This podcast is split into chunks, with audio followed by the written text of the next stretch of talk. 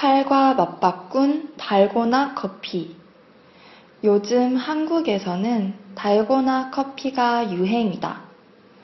달고나 커피 만들기는 단순하다. 커피 가루와 설탕을 1대1로 섞은 다음 티스푼으로 따뜻한 물을 조금씩 더하면서 무조건 열심히 저어 거품을 만든 후 흰 우유 위에 살포시 올려 마시면 된다.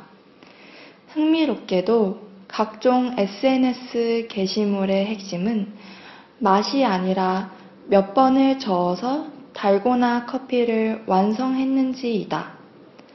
기존 레시피는 400번 정도 저어야 한다고 하지만 실제로 만든 사람들은 1000번은 넘게 저어야 달고나가 부푼다고 말한다. 최근 밖으로 나갈 수 없는 사람들이 달고나 커피를 만들며 지루함을 달래고 있다.